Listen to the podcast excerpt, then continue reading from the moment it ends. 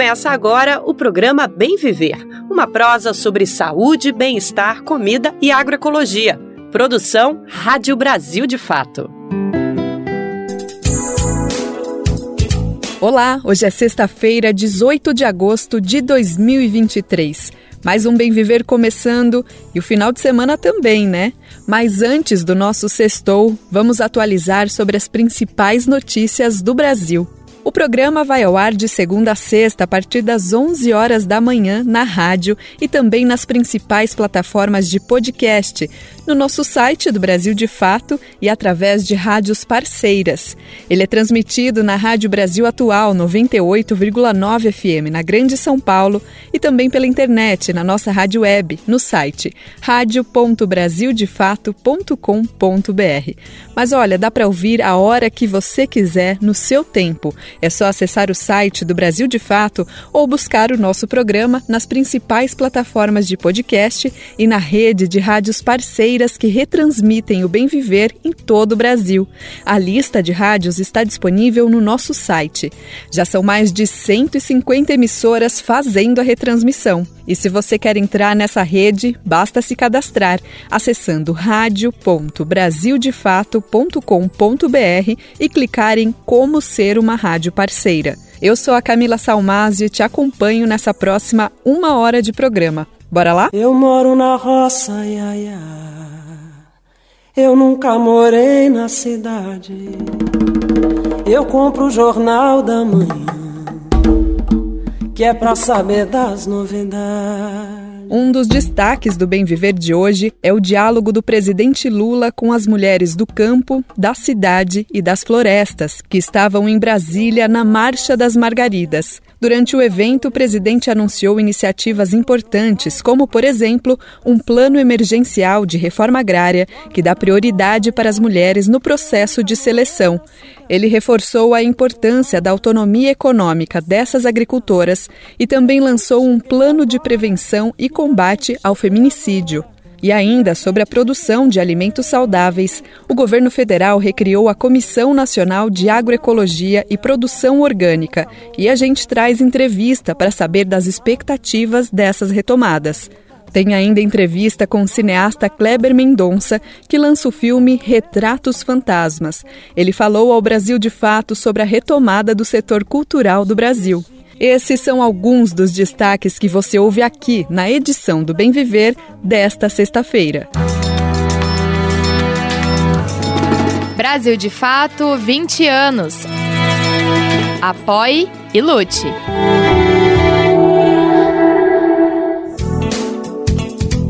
o governo Lula recriou a Comissão Nacional de Agroecologia e Produção Orgânica, a mesma que foi extinta pelo governo Bolsonaro. A comissão tem um papel importante na promoção de práticas agroecológicas em todo o país, com incentivo à produção orgânica e uma agricultura sem veneno. O intuito dessa iniciativa é desenvolver políticas públicas mais sustentáveis e alinhadas com a necessidade do povo. Essa comissão terá a participação popular e atenção, o governo federal fez uma chamada para as organizações da sociedade civil e movimentos sociais interessados em contribuir. As inscrições vão de 16 a 30 de agosto deste ano. A repórter Nara Lacerda conversou com Flávia Londres. Ela é secretária executiva da Articulação Nacional da Agroecologia e integrante do grupo de trabalho técnico criado para viabilizar a recriação desta comissão. Ela afirma que as mudanças são positivas e vão garantir diversidade. A pauta a partir de agora, aqui na Rádio Brasil de Fato, é a reestruturação da Comissão Nacional de Agroecologia e Produção Orgânica, um espaço de diálogo entre sociedade civil, movimentos populares, poder público, que foi criado em 2012 no governo da ex-presidenta Dilma Rousseff extinto no governo ultraconservador de Jair Bolsonaro em 2019. Agora, o governo Lula 3.0 retoma a comissão com mudanças importantes que caminham em paralelo a esse novo momento que o Brasil vive. E para falar sobre esse tema, está conosco Flávia Londres, secretária executiva da Articulação Nacional de Agroecologia, a ANA, e integrante do grupo de trabalho técnico criado para viabilizar a recriação da Senapo. Flávia, olá muito obrigada pela presença. Vamos começar já falando sobre as mudanças dessa nova Senapo. Olá, ouvintes do Brasil de Fato. É um prazer estar aqui com vocês de novo. Agradeço pelo convite. E vamos lá, pois é, foi lançado finalmente, a gente estava esperando já há bastante tempo, né? O lançamento desse edital para recomposição da Senapo, que é a Comissão é, Nacional de Agroecologia e Produção Orgânica. A Senapo ela é um desses espaços de diálogo, é, esses espaços institucionais de diálogo entre o Estado e a sociedade civil, que foram é, quase todos fechados é, durante o governo Bolsonaro, né? Quer dizer, era um espaço importante de incidência política, de debate, né, com a sociedade sobre política, políticas públicas, sua implementação, aprimoramentos. É, e esses espaços foram fechados. Então a gente estava muito ansioso por essa retomada. É, diferente do CONSEA, por exemplo, que é o Conselho Nacional de Segurança Alimentar e Nutricional, é, a Senapo não pôde ser imediatamente recomposta quando começou o novo governo do presidente Lula, é, considerando a composição antiga, é, sobretudo por conta de um, uma portaria que foi publicada pela Secretaria-Geral da Presidência da República, determinando cotas de participação nesses conselhos e comissões. É, no caso da Senapo, é, é, essa, essa portaria ela determina que a, os conselhos e comissões de diálogo com o governo eles vão precisar, a partir de agora, ter é, a participação de no mínimo 50% de mulheres e no mínimo 20% de pessoas autodeclaradas pretas ou pardas. É, e a composição antiga da Senapo não cumpria esses requisitos, né? É, por conta disso, ela não pôde ser imediatamente retomada. Vale dizer que é um avanço na nossa sociedade essa determinação do foi uma determinação do presidente Lula, né, é, da maior importância, né, no sentido da gente garantir a representatividade da população brasileira e das minorias nesses espaços de diálogo.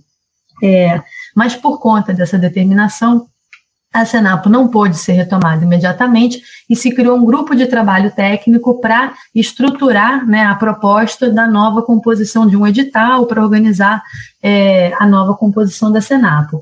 Nesse contexto, outras mudanças também aconteceram. A Senapo é uma, é uma comissão de participação paritária, é metade são representantes do governo e metade são representantes da sociedade civil. Então, outra é, inovação importante foi que novos ministérios foram incorporados na Senapo nessa nova, é, nessa nova composição que vai se dar a partir desse edital. É, na versão anterior da Senapo, eram 14 representações de governo e 14 organizações da sociedade civil. É, nessa nova é, composição, a gente vai ter, por exemplo, participação de ministérios que não existiam antes, como o Ministério de Povos Indígenas, o Ministério da Igualdade Racial, por exemplo, é, e de outros órgãos do governo que não participavam na versão anterior, como, por exemplo, a Fiocruz. É, aumentando a participação, a quantidade de representações do governo, aumenta também a quantidade, é, paritariamente, né, de representações da sociedade civil. Então, a gente vai ter agora uma comissão é, com 21 representações de governo e 21 representações da sociedade civil. Quer dizer, a gente está agora bastante animado, são mudanças importantes, a gente acha que isso vai ser é, é, é um avanço né, na, na, implementação da política de agroecologia, a gente poder contar com uma Senapo mais plural, mais diversa, é, mais uma, uma ampliada, né? É, ao passo em que a gente está também preocupado com a demora. Esse edital demorou muito para sair, a gente tem o desafio agora, é, esse ano ainda, é, de elaborar um plano nacional de agroecologia e produção orgânica que vai é, entrar em vigor já no ano que vem, o tempo está muito curto, mas enfim, é, é, é momento da gente comemorar, né? A Senapo está de volta, finalmente. Sem dúvida, finalmente. Ah, Nara, uma complementação que eu acho que vale a pena fazer sobre esse momento, né, da, do edital, do relançamento da Senapo, é que ele, ele acontece, o edital ele está sendo lançado, ele foi lançado na mesma semana em que acontece em Brasília a Marcha das Margaridas, que é o maior movimento de mulheres nas ruas da América Latina, que acontece a cada quatro anos. E, e, é muito importante fazer essa conexão, porque a própria Política Nacional de Agroecologia e Produção Orgânica, a PNAPO, que era uma demanda antiga do movimento agroecológico no Brasil, ela só se tornou uma realidade é, quando, na Marcha das Margaridas de 2011, a presidenta Dilma se comprometeu para as mulheres, ela se comprometeu com as margaridas de criar uma política nacional de agroecologia e produção orgânica. A partir daí, é, que se organizou um processo amplo de debate na sociedade né, para a construção dessa política. Em 2012, a política foi, é, foi lançada por meio de um decreto. Então, assim, a gente estava aflito nas últimas semanas, ansioso com a demora que estava acontecendo para o lançamento desse edital, para a recomposição da Senapo, e é muito simbólico. Por outro lado, ele vi é, ele ser lançado é, justamente na semana em que acontece de novo a, mar a, Marcha das Margaridas em Brasília. Quer dizer, a luta das mulheres é realmente indissociável é, da luta da agroecologia e o papel delas é, no avanço das políticas públicas no Brasil, é, ele é, é, da maior relevância, precisa ser reconhecido. Para a gente entender melhor como funciona a atuação da comissão, quais são as atribuições da Senapo e quais foram as principais conquistas e ações da iniciativa antes desse desmonte, dessa desestruturação? É, a, a, grande missão, né, o sentido da existência da Senapo é realizar o planejamento e o monitoramento da implementação da Política Nacional de Agroecologia e Produção Orgânica.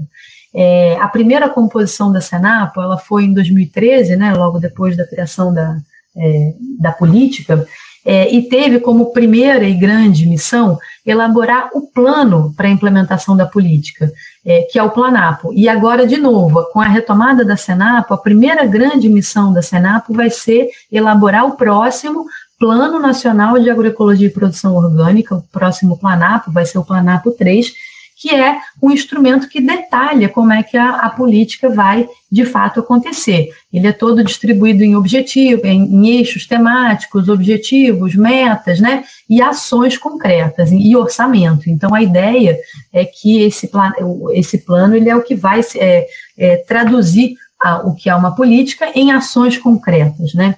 É, entre as principais conquistas da, eu diria da política, assim, mais do que da Senapo, né? É, foram isso é, essas essas conquistas se deram com a contribuição com o trabalho intenso dos membros da Senapo mas eu diria que as, as principais conquistas foram num primeiro lugar a integração entre políticas porque qual foi a grande é, novidade da política de agroecologia política nacional de agroecologia? Foi colocar no mesmo espaço num ambiente de interação é, programas ações é, representações de governo, ministérios, secretarias que antes não conversavam. Né? Então, antes da, da, existência da Política Nacional de Agroecologia e Produção Orgânica, existiam políticas, programas, ações de fortalecimento da agroecologia, da agricultura familiar, mas espalhadas em secretarias, em ministérios, em órgãos diferentes e sem articulação. Né? Então, a grande novidade da, da, da, da política, da PINAPO, foi, por meio da Senapo, conseguir fazer essas ações convergirem, né, é, é, dialogarem é, e potencializarem, assim, né, os seus, os seus resultados. É, e algumas ações novas foram criadas, alguns programas novos foram criados também no contexto da política, né, acho que eu citaria, assim, como os principais, as principais novidades é, da, da, da PINAPO, né, com, com, construídas por dentro da Senapo, é, foram o programa Ecoforte, que foi um programa é, que teve o apoio, enquanto funcionou, né, teve o apoio da Fundação Banco do Brasil e do BNDES, é, e ele é, apoiava redes territoriais de agroecologia em todas as regiões do Brasil. Foi um trabalho é, de resultados muito surpreendentes, assim, um trabalho muito, é, muito importante, muito potente e que vai ser retomado agora, né.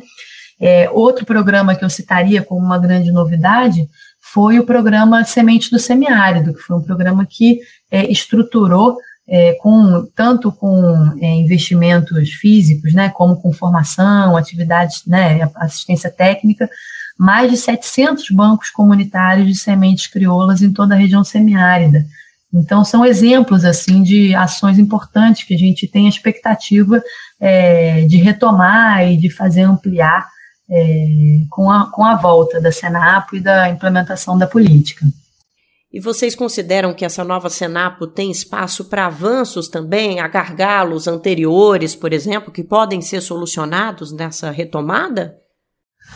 Olha, eu diria é, que o principal gargalo, digamos assim, a, a, a, principal questão onde a gente pouco conseguiu avançar na Senapo é, nos, nas, nos anos anteriores ao, ao governo Bolsonaro é, foi no campo do, do monitoramento é, dos efeitos das políticas, né, das ações e das políticas.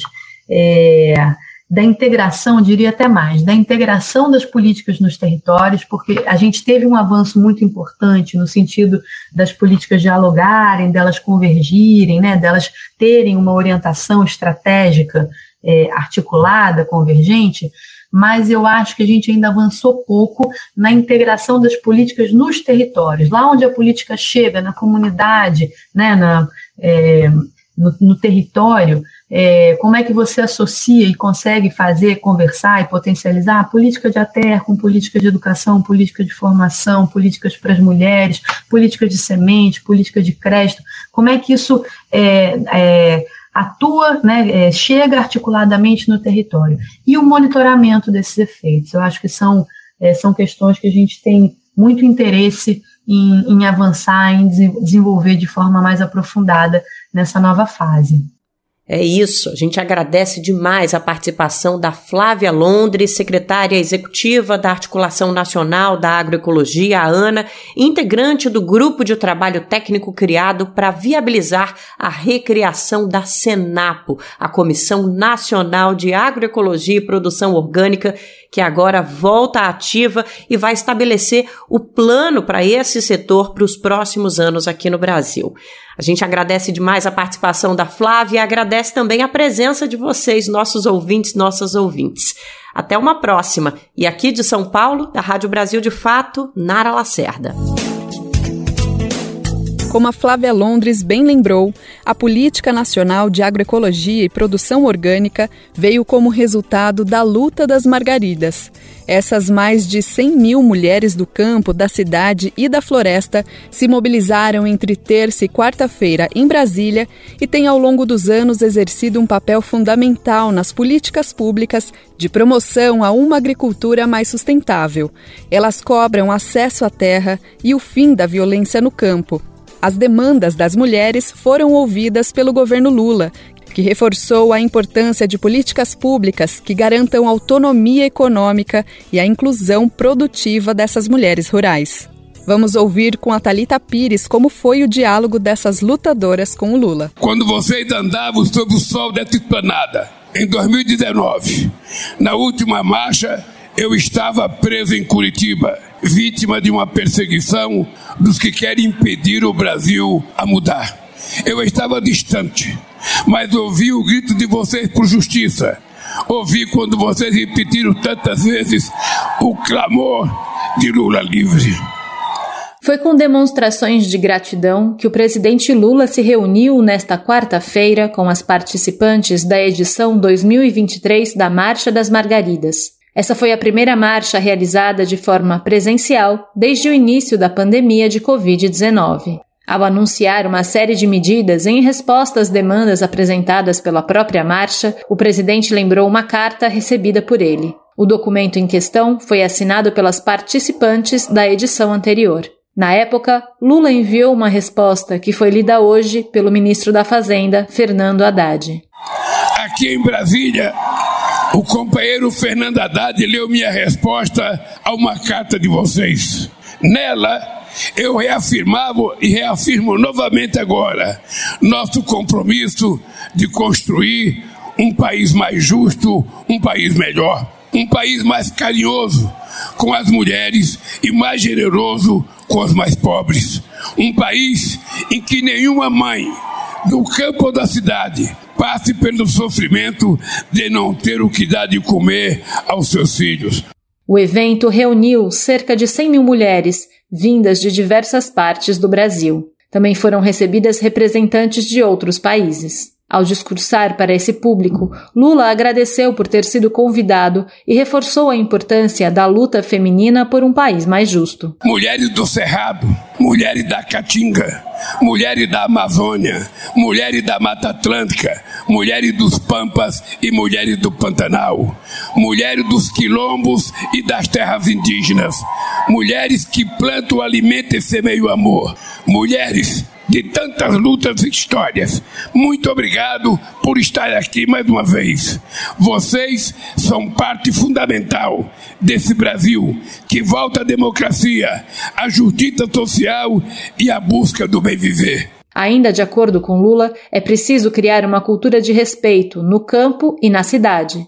O presidente afirmou ainda que a discriminação, a misoginia e a violência de gênero não serão tolerados. Para isso que eu votei, para fazer do Brasil um país capaz de corrigir as injustiças. Que bom estar de mão dadas com tantas margaridas na reconstrução do Brasil. De São Paulo, da Rádio Brasil de Fato, locução Talita Pires. Essa manifestação acontece a cada quatro anos e homenageia a sindicalista Margarida Maria Alves, assassinada em 1983. Durante a mobilização, em resposta às agricultoras, Lula anunciou medidas voltadas para trabalhadoras rurais na esplanada dos ministérios. Uma delas é o Plano Emergencial de Reforma Agrária, que vai priorizar mulheres no processo de seleção. A iniciativa prevê que mais de 45 mil famílias serão beneficiadas com a retomada de política de reforma agrária, com apoio de assistência técnica e 13 milhões e 500 mil reais para agricultoras e ações de agroecologia. Foi lançado também no mesmo dia um Pacto Nacional de Prevenção ao Feminicídio. A política prevê a entrega de 270 unidades móveis para o acolhimento e orientação das vítimas de violência. O governo federal anunciou uma série de medidas em diversas áreas em resposta às pautas apresentadas pelas participantes da edição 2023 da Marcha das Margaridas. Entre os anúncios estão a criação do Programa Nacional Quintais Produtivos para a promoção da segurança alimentar e da autonomia econômica feminina e o Pacto Nacional de Prevenção aos Feminicídios. O pacote de medidas foi apresentado nesta quarta-feira, segundo e último dia de atividades da marcha em Brasília. O governo confirmou ainda a retomada do Programa Nacional de Reforma Agrária, com prioridade a mulheres e a ampliação da participação social para trabalhadores e trabalhadoras trabalhadoras rurais, além da retomada do Bolsa Verde. É uma alegria enorme estar aqui mais uma vez. A felicidade é ainda maior por poder assinar na frente de todas vocês esses atos que convergem para a autonomia econômica e inclusão produtiva das mulheres rurais. A retomada da reforma agrária, com atenção especial à família chefiada por mulheres. Os quintais produtivos para a segurança alimentar e nutricional. O estímulo maior à agroecologia para a produção de comida de verdade, saudável, sem agressão ao meio ambiente. O discurso do presidente Lula com os anúncios foi feito aos participantes da marcha e a integrantes do governo, como ministras, que também participaram do evento. O plano emergencial de reforma agrária vai priorizar as mulheres no processo de seleção. A previsão é beneficiar mais de 45 mil famílias, retomando uma política interrompida nos governos Michel Temer e Jair Bolsonaro. A política será acompanhada de uma assistência técnica e extensão rural, com o um envio de 13 milhões e meio de reais para o atendimento às mulheres rurais e à agroecologia. Segundo o anúncio do governo, serão oito novos assentamentos que devem garantir moradias a mais de 5.700 famílias e a regularização de outras 40 mil. Em todos esses casos, as mulheres serão prioridade. O programa Quintais Produtivos das Mulheres Rurais, por sua vez, pretende promover a segurança alimentar e nutricional e a autonomia econômica das mulheres rurais.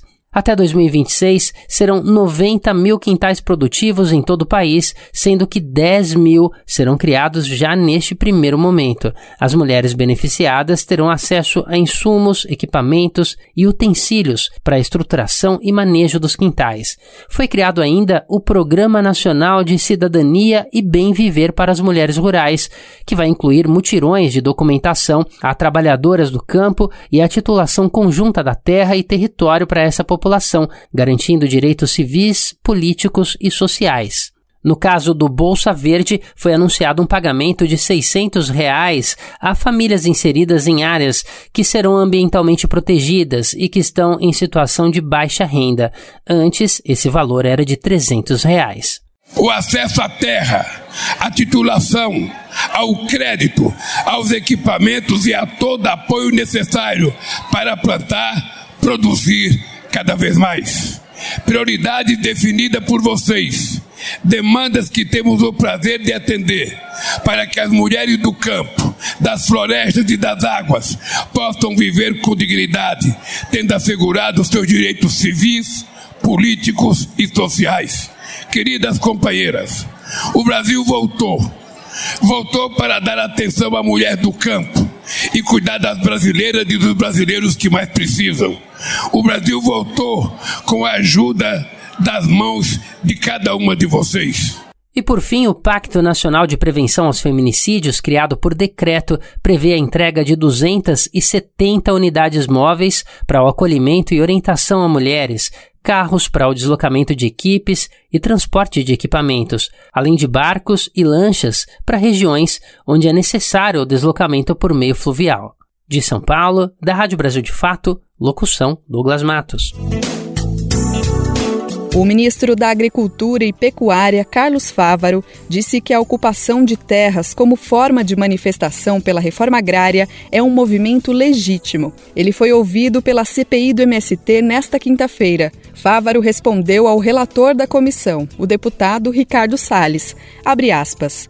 A reivindicação é legítima. Eu entendo que o direito à propriedade e o direito ao sonho de ter um pedaço de terra é legítimo. E é legítimo também o direito à manifestação. Quem exacerbar, responder por isso. Agora, invasão de terra privada e invasão de prédio público, sou contrário. Já declarei isso. Mais do que contrário, a lei proíbe. Pronto. Fecha aspas. O Senado aprova auxílio aluguel por até seis meses para vítimas de violência doméstica. O projeto altera a Lei Maria da Penha e segue para sanção presidencial. O auxílio aluguel deverá ser pago pelos estados, municípios ou Distrito Federal com os recursos destinados à assistência social. Vamos ouvir mais detalhes com Priscila Mazenotti, da Rádio Agência Nacional. O Senado aprovou a proposta que concede auxílio aluguel para mulheres vítimas de violência doméstica. O projeto altera a Lei Maria da Penha e coloca esse direito entre as medidas protetivas. É o pagamento por até seis meses para mulheres em situação de vulnerabilidade econômica e social e que precisam se afastar de casa. O texto não fala em valores, mas define que ele ele seja concedido por um juiz e pode ser financiado a partir de recursos da assistência social destinado a estados e municípios. Dados mais recentes do Anuário do Fórum Brasileiro de Segurança Pública, divulgado agora em julho, mostram que o feminicídio foi um dos crimes que mais tiveram aumento no ano passado, 6,1% a mais que no ano anterior, 2021. A relatora da proposta no Senado, a senadora Margarete Buzetti, destacou os dados. Lembrou que, segundo a Organização Mundial da Saúde, o percentual de mulheres agredidas pelo parceiro em algum momento de suas vidas variou entre 10% e 56%. Aqui no Brasil, ainda segundo a relatora, cinco mulheres são espancadas a cada dois minutos e a gente sabe que em grande parte desses casos, o responsável é o marido, o namorado ou ex-companheiro, que sabe da dependência e da vulnerabilidade financeira delas. A proposta que concede auxílio aluguel para mulheres vítimas de violência doméstica, então, vai agora para a sanção do presidente Lula, que tem para isso 15 dias. Da Rádio Nacional em Brasília, Priscila Mazenotti. E se você estiver passando por uma situação de violência ou está apoiando alguém que esteja nessa condição, ligue 180 que presta acolhimento às mulheres. O serviço registra e encaminha as denúncias de violência contra a mulher aos órgãos competentes. A ligação é gratuita e o serviço funciona 24 horas por dia, todos os dias da semana. E ao longo de toda essa semana, os tribunais de justiça de todo o país deram atenção especial a processos de violência doméstica e feminicídio. A iniciativa é parte da Semana da Justiça para a Paz em Casa, com mutirões que vão priorizar esses processos e ações de prevenção. O evento acontece todos os anos nos meses de março, em homenagem ao Dia das Mulheres, e também em agosto, para comemorar o aniversário de sanção da Lei Maria da Penha, e em novembro, em referência ao Dia Internacional para a Eliminação da Violência contra a Mulher. E começou em todo o Brasil a campanha nacional de vacinação. A ação é voltada para crianças e adolescentes de até 15 anos. E a participação dos pais e cuidadores é extremamente importante para conseguir atualizar a caderneta de vacinação. É só procurar o posto de saúde mais próximo da sua residência. O intuito dessa campanha é aumentar a taxa de vacinação nessa faixa etária. O boletim do Observatório de Saúde na Infância, da Fiocruz, aponta que apenas 11,4% das crianças no Brasil Brasil, entre seis meses e cinco anos, tomaram ao menos duas doses da vacina da Covid-19. Vamos conferir mais informações com Renato Ribeiro, da Rádio Agência Nacional. O Zé Gotinha ganhou nesta quinta-feira uma importante aliada. Xuxa Meneghel, a rainha dos baixinhos, entrou no time para reforçar a campanha nacional de vacinação deste ano. Os dois agora viajam juntos por todo o Brasil para falar sobre a importância da atualização da caderneta de vacinação na proteção da infância das crianças. No filme, o Zé Gotinha chama a rainha que, direto da nave, com luzes, efeitos especiais e animação em 3D, alerta sobre as doenças que atingem os pequenos. Xuxa! Pois é, chegou a hora de convocar nossos baixinhos e baixinhas para o movimento nacional pela vacinação. Tenho uma ideia. Algumas doenças estão voltando e atingindo as crianças e adolescentes. Por isso, a participação dos pais ou responsáveis é muito importante, né, Sérgio? Com a campanha, o Ministério da Saúde pretende aumentar os índices de vacinação de crianças e adolescentes menores de 15 anos. A ideia é manter o Brasil fora do risco do retorno de doenças já eliminadas, como a poliomielite. Para marcar o lançamento da campanha, em Brasília, o Zé Gotinha esteve na rodoviária do Plano Piloto. A dona de casa Ivone Bastos é mãe da Vitória, de 6 anos, que teve hidrocefalia ao nascer e é cadeirante.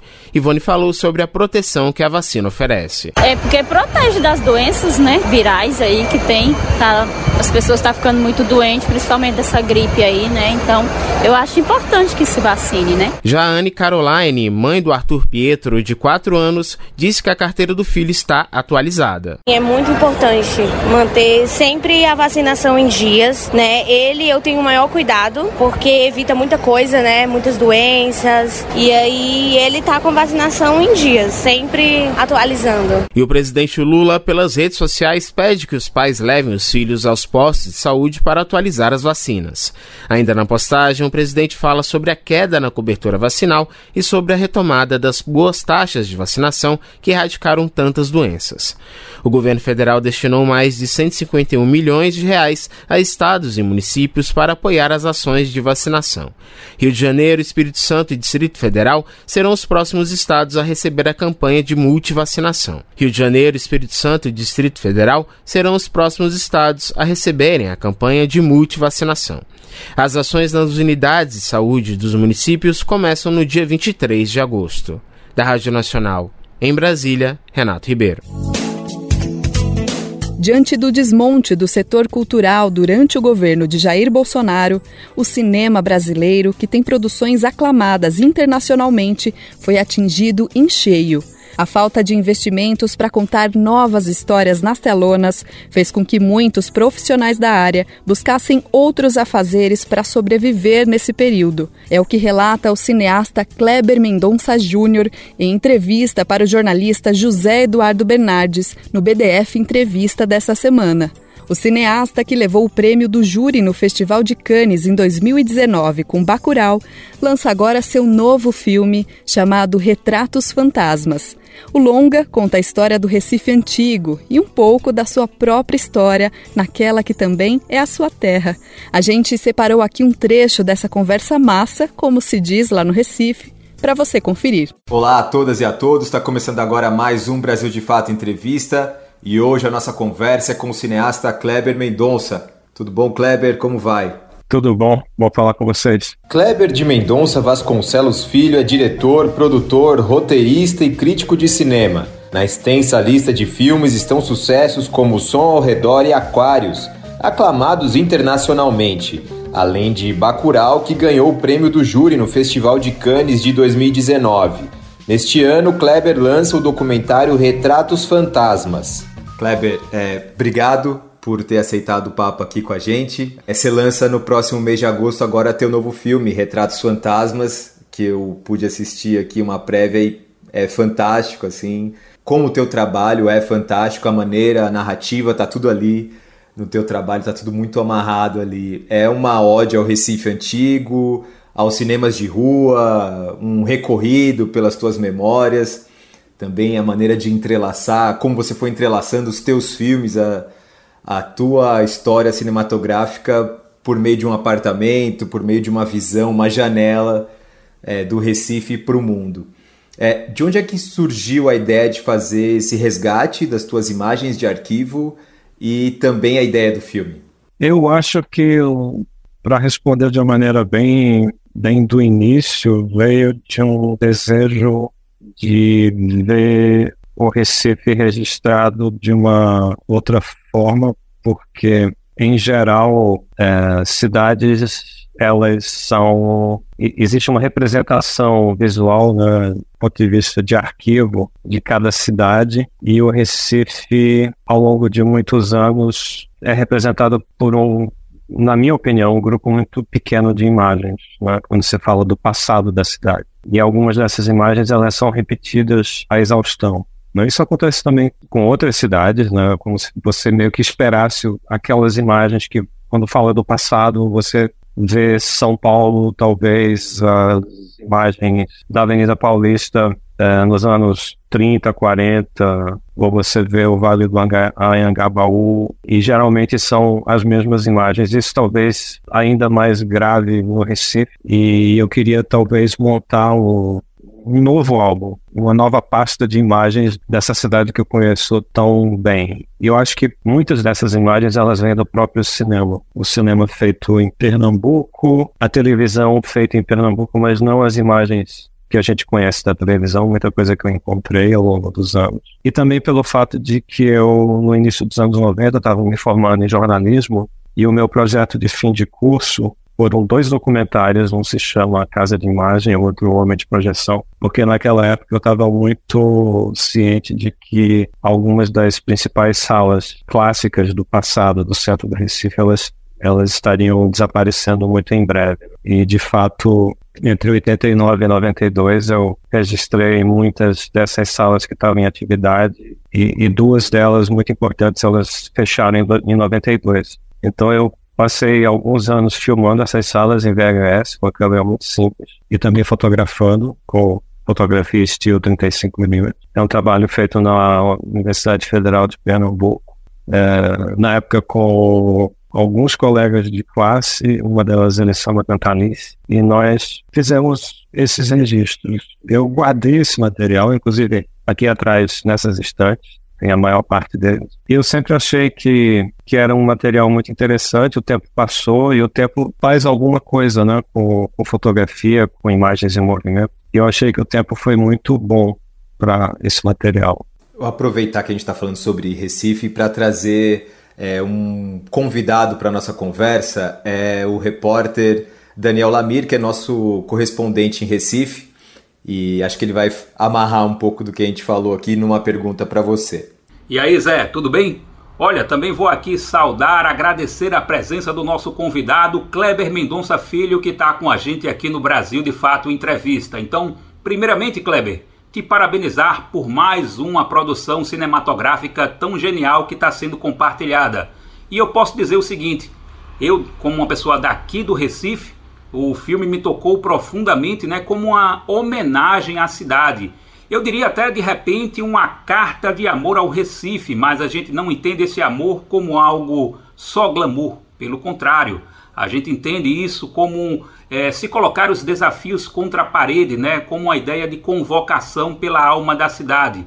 E aí para mim isso foi muito forte, né, porque é, eu acho que quando a gente decide né, escrever, contar a nossa própria história, nossa vida em si, as nossas experiências, elas já são uma justificativa, né? A gente não precisa de nenhuma outra justificativa para contar essas nossas histórias. Então, eu penso se essa mesma justificativa serviu para você contar de onde você veio, né, a cidade do Recife, nessa filmagem também que a gente está acompanhando aqui. Seria por isso mesmo? Seria essa questão é, dos pertencimentos, uma relação entre nós, as nossas diversas formas de expressão e os nossos lugares? É por aí, Kleber? Eu, eu gosto do Recife, mas é delicado porque às vezes o próprio pernambucano tem uma postura meio assim, ah, o pernambucano é muito bairrista, né? mas eu acho que às vezes uma frase dessa tem um pouco de provincianismo, porque é muito importante você, você desenvolver uma relação com a sua cidade. Eu,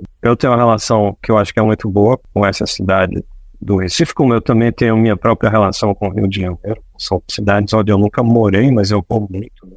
Eu já desenvolvi o, existe um Kleber que tem uma, uma, um carinho grande por São Paulo, sem nunca eu dizer que São Paulo é a cidade mais incrível do mundo e é a cidade mais foda do mundo. E não existe nada além de São Paulo. Eu acho que eu sou também crítico em relação a São Paulo, como eu posso ser talvez crítico em relação ao Rio de Janeiro. E eu sou, claro, muito crítico em relação ao Recife. Mas o que me chama atenção no Recife é que eu acho que é uma cidade que está numa eterna luta. Talvez as cidades lutem contra elas próprias, mas o Recife eu vejo essa luta de maneira muito clara. Né? Existe um lado no Recife que eu acho que é terrivelmente tacanho e atrasado e provinciano, e existe um outro lado no Recife que luta contra esse lado, que eu acho que é muito bom, muito interessante e forte, né? e tem uma personalidade muito forte. Por exemplo, em tratando-se da ideia da sala de cinema, né? a sala de cinema, hoje, uma sala construída no final dos anos 40 ou, nos anos, ou, ou no início dos anos 20, obviamente é uma sala de perfil histórico. Né? Nós temos duas. Nós perdemos muitas, mas nós temos duas. A 250 metros uma da outra. O São Luís e o Parque. É o parque que vai ter a pré-estreia pernambucana do filme que foi restaurado há pouco tempo, há menos de dois anos, numa restauração nível realmente muito alto, internacional muito bem equipado, uma sala que inaugurou em 1919, já tem cento e... não sei se foi 1917 ou 1919. E é um lugar muito especial no centro do Recife. Então, esses espaços de resistência, eles, eles existem aqui e não é por sorte apenas. Eu acho que houve, houve realmente um, um tiroteio de ideias né, para manter esses espaços. E muita luta né, de muita gente né? gente do teatro, gente do cinema, políticos e pessoas da vida pública que, por acaso, tinham uma queda para a cultura e que fizeram o que tinham que fazer para manter esse lugar. E, comparativamente, é muito curioso, mas uma cidade como São Paulo, onde está o dinheiro do Brasil concentrado, não conseguiu ou optou por não salvar nenhuma dessas salas. A gente não tem em São Paulo um São Luís ou um Teatro. Então, esse é só um exemplo. A gente pode falar do cinema pernambucano, do que aconteceu nos anos 90 na música aqui, das artes plásticas, da literatura, João Cabral Melo Neto. Tem, tem várias coisas interessantes que são, na verdade, difíceis de explicar. Né? Se você é sensível à cultura, você pode sentir isso, né? que acontece nessa cidade, nesse estado. Então, dessa, isso é uma das coisas que me, me, sempre me, me estimulou muito no Recife, meio como antídoto para todo tipo de bizarrice que também acontece nessa cidade do outro lado. Sim. É, tem uma passagem no filme que você fala o cinema um cinema como esse ajuda a construir caráter, né? Obviamente aquelas salas de cinema que você retrata no filme ajudaram a forjar o teu caráter. Mas elas, é, como a gente tem falado aqui, viraram quase um item de colecionador, um lugar para cinéfilo, né? É, você citou São Paulo, tinha uma sala em São Paulo, um cinema histórico, que virou é, filmes para maiores de 18 anos e foi se mantendo assim durante muito tempo. Eu, inclusive cheguei a conversar com os proprietários até a hora que eles não conseguiram mais sustentar, não tinham apoio público para manter essa casa como um lugar de arte e cultura, né? Eles são importantíssimos, guardam as nossas histórias, carregam um legado artístico importante um, e sentimental também, muito grande. Qual é a importância de manter esses cinemas de pé? O São Luís passou por uma batalha grande né, nos últimos anos também. É muito importante, talvez, conversar sobre isso a partir do filme, o filme talvez seja uma boa oportunidade de estimular algumas conversas, porque tem, tem muita gente que começa a, essa conversa de maneira completamente equivocada, né? O ponto de vista é sempre o do mercado. Então a ideia é assim, qual o sentido de manter um São Luís aberto se tem tantas salas no multiplex? A ideia não é essa. A ideia, na verdade, é um investimento em cultura é um investimento em educação e formação de público, um investimento na ideia da cultura. E, e é incrível ver aquela área ali com mil pessoas numa fila esperando que outras mil pessoas saiam da sessão que está terminando. Então, é, é, é uma real demonstração de vida num lugar que, se não existisse, estaria completamente deserto. Então, a, o investimento numa sala desse tipo não deve nunca passar pela ideia comercial de dar lucro ou de ou de ser sustentável do ponto de vista de mercado. Né? Deve ser inicialmente como um trabalho de, de cultura, de investimento na cultura e de formação de público. A partir daí, ele ganha uma certa sustentabilidade. Né? Aproveitando que a gente está falando sobre cultura, é, especialmente o cinema sofreu extremamente é, nos últimos quatro anos, né, com um desmonte absurdo. O Ministério da Cultura sofreu um desmonte, não existiu nos últimos quatro anos e agora tem sido reconstruído aos poucos. Enfim, acho que há muito entulho para ser retirado ainda e para que chegue a um funcionamento ordinário, normal. É, como é que você tem acompanhado essa retomada desses projetos importantes? É, acho que ainda há muito a ser feito, né? A gente não deve nunca esquecer o que aconteceu nos eu, e não são quatro anos.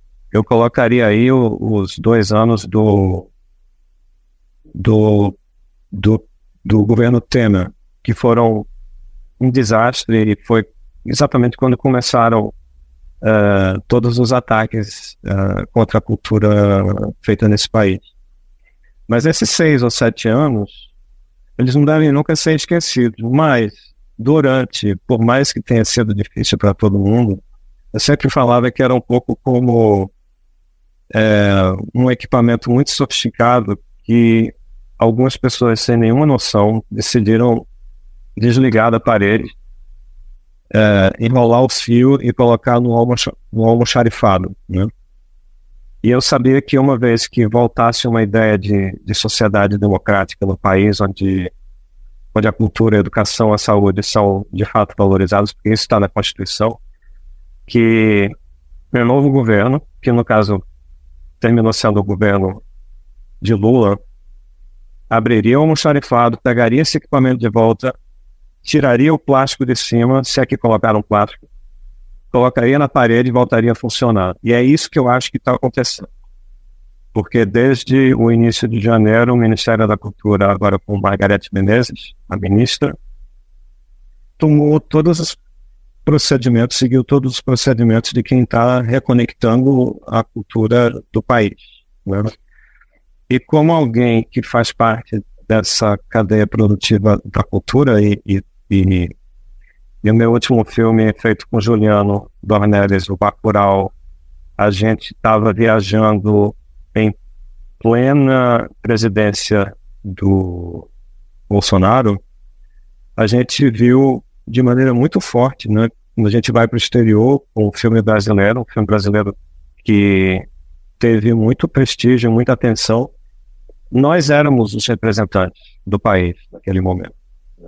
Nós éramos os convidados para um jantar quando nós sabíamos ou éramos informados que representantes da embaixada tinham ficado fora do jantar. Isso foi porque os, os, os anfitriões estrangeiros, no Canadá, na França, nos Estados Unidos, na Espanha, eles escolheram que nós estivéssemos no jantar e os outros não, não, estivessem, não estivessem. Então, essa ideia da, da, da cultura, ela nunca. Os observadores externos nunca perderam de vista o que estava realmente acontecendo. Isso foi muito curioso. Voltando para o Brasil, a gente entrava na mesma. Uh, naquele mesmo clima trágico de, de sermos ignorados e sermos atacados nas redes sociais, como se todo mundo que trabalha com cultura fosse algum tipo de vagabundo, né? ou vagabunda. Então, é muito, é muito importante entender que isso passou, não esquecer que isso foi feito com, a cultura do país, que é um dos maiores bens que esse país tem, mas ao mesmo tempo eu acho que agora a gente está, nós voltamos a funcionar normalmente, né, dentro de uma visão democrática de sociedade. E acho que você falou uma coisa muito interessante que eu inclusive eu ia te perguntar sobre isso, é, nesses anos onde a cultura foi mais atacada, também o cinema brasileiro ganhou um prestígio absurdo fora do país. Você, Karim, entre tantos outros, receberam prêmios importantíssimos, né? Você acabou de falar sobre Bacurau, ganhou prêmio em Cannes, Karim ganhou prêmio em Cannes. É, por que, que vocês conseguiram driblar esse período mais difícil, um remar contra a maré, né?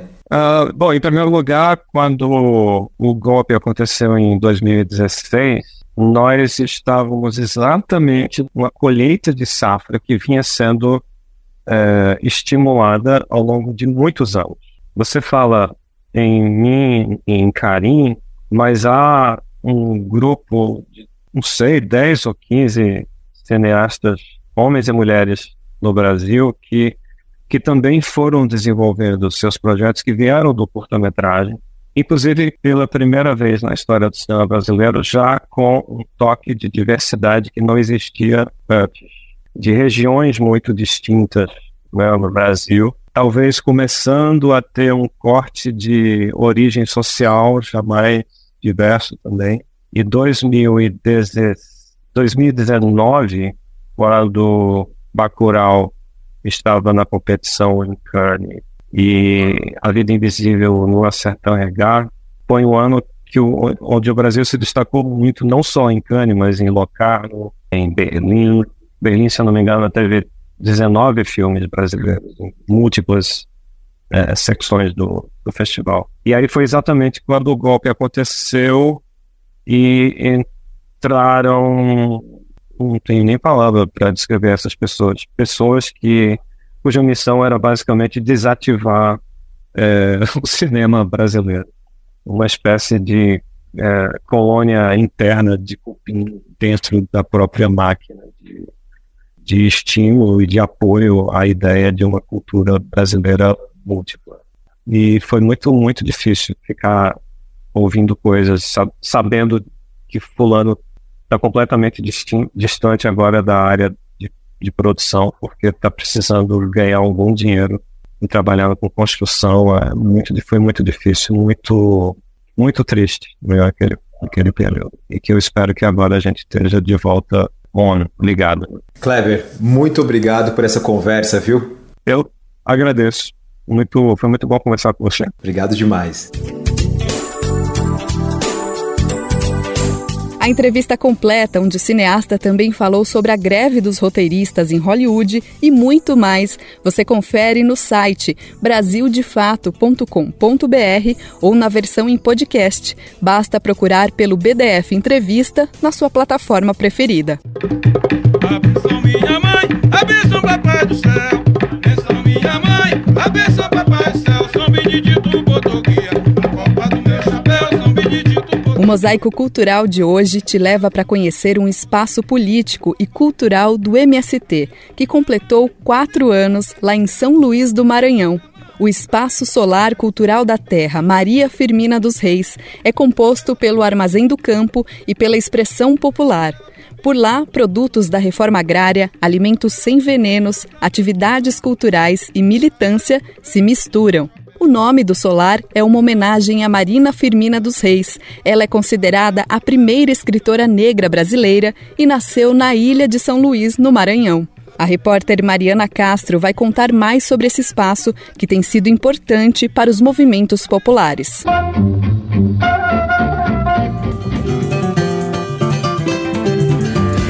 Mosaico Cultural, uma produção Rádio Agência Brasil de Fato.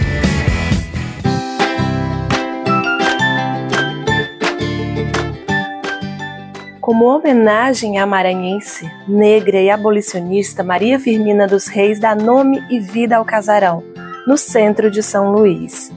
Espaço político e cultural do MST, o Solar Cultural da Terra foi inaugurado em 2019, agregando uma unidade da Armazém do Campo com variedade de produtos da reforma agrária e também da livraria Expressão Popular, referências de acolhimento e diálogo entre campo e cidade em defesa da classe trabalhadora. É o que explica Jonas Borges, da direção do MST. O Zolar se constitui hoje como uma grande referência da esquerda aqui na capital, onde a gente articula a cultura com a música, com a poesia, com a literatura, com o armazém do campo. Então se constitui nesse momento onde, é, no último período, vivenciamos um período difícil no nosso país. E o solar, ele vem no sentido de dar este momento para reflexão, mas também ter um momento, ter um lugar para conspiração. O solar passa a ser um espaço de construção coletiva, se destacando com ações de resistência e solidariedade, como o Café Solidário, que servia alimentação às pessoas em situação de rua durante a pandemia, como explica Jonas Borges. Isso contribuiu para que a gente pudesse coletivamente pensar né, Maranhão, pensar MST e a gente construir alternativas de resistência. Foi aqui que nós né, construímos uma grande referência do movimento Fora Bolsonaro em São Luís, um espaço onde aqui aglutinava militância, estudantes, né, partidos, centrais sindicais.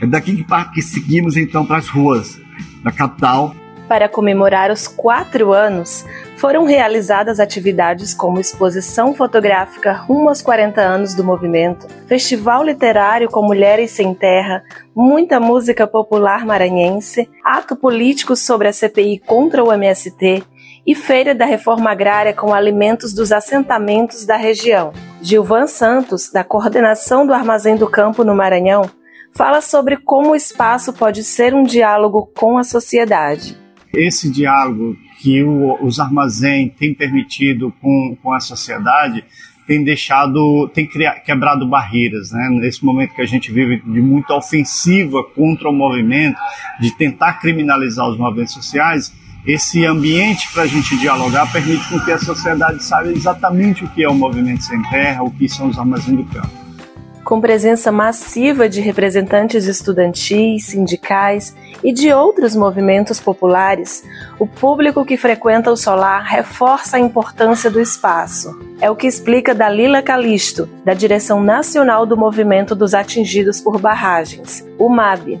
É importante ter esse espaço físico como um espaço de formação, de debate político, é, e também de, de construção, de fortalecimento das relações sociais entre a militância dos movimentos sociais, os movimentos sindicais, partidários, mas também esse fortalecimento de o diálogo com a sociedade maranhense no sentido de sobre a democracia, sobre a, a reforma agrária, sobre a luta por uma sociedade justa, sobre a luta de classes que nós vivemos no nosso país.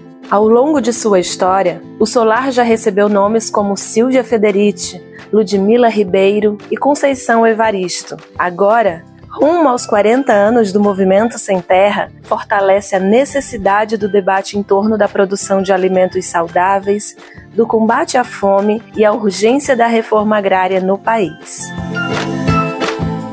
Do Maranhão para a Rádio Brasil de Fato, Mariana Castro.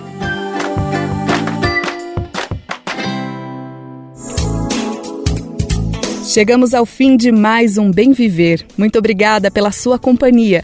A gente se fala e se ouve de novo na segunda-feira, a partir das 11 horas da manhã. Lembrando que você pode nos ouvir na Rádio Brasil Atual, 98,9 FM na Grande São Paulo, ou no nosso site radio.brasildefato.com.br. O programa vai ao ar em diversas rádios pelo país. A lista completa de emissoras que retransmitem o Bem Viver você encontra no nosso site, na matéria de divulgação diária do nosso programa. E aproveitamos para agradecer cada um desses veículos por estarem com a gente. O Bem Viver também fica disponível como podcast no Spotify, Deezer, iTunes e Google Podcasts. Este programa teve apresentação de Camila Salmásio e roteiro de Annelise Moreira. Edição e produção Daniel Lamir e Douglas Matos. Trabalhos técnicos de André Paroche, Adilson Oliveira e Lua Gattinone. Direção de programas de áudio Camila Salmásio.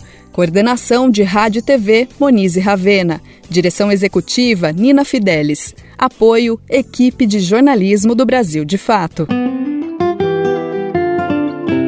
Você ouviu o programa Bem Viver, uma prosa sobre saúde, bem-estar, comida e agroecologia. Produção Rádio Brasil de Fato.